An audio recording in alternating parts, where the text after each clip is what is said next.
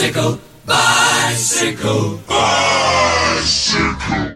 Patrice et Julien Allez mon Juju. Il va être proclamé Il va être acclamé. Julien Lafilippe, champion, champion, champion du monde.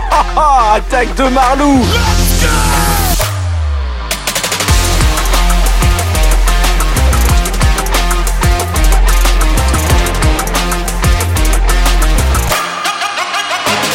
Demandez le programme pour cette semaine. Les courses s'enchaînent dans le sud-est de la France avec le Tour de la Provence. 4 étapes de jeudi à dimanche. Au programme dans l'ordre, un prologue, un sprint, une étape vallonnée et une arrivée au sommet de la montagne de Lure à 1500 mètres. 13 bornes à 6% et demi de moyenne et une start list de dingue. Le champion du monde, Julien Lafilippe, fait sa rentrée, tout comme Nairo Quintana. Il y aura aussi Carapaz, Asgreen, Heiter, Paré Peintre, Ballerini et le tenant du titre, Ivan Sosa. Le périple émirati continue avec le Tour d'Oman, de retour après deux ans d'absence. 6 étapes de jeudi à mardi prochain. Il y en aura pour tout le monde. Côté sprinter, Cavendish démarre Gaviria sont prévus. Attention à Masnada et Costa lorsque la route va s'élever. Et en Espagne, il y aura un week-end de classique. Samedi, ce sera accidenté autour de Murcie. Valverde, Ulissi, Yon Izagir, Bouani ou encore Biniyam Girmay sont prévus. Dimanche, la Classica d'Almeria en Pro Series. Plutôt pour les sprinters. Le tenant du titre, Nizzolo, ne sera pas au départ, mais son double prédécesseur Ackerman, oui, tout comme McNulty, Polite et Christophe. Non, moi je crois qu'il faut que vous arrêtiez d'essayer de dire des trucs.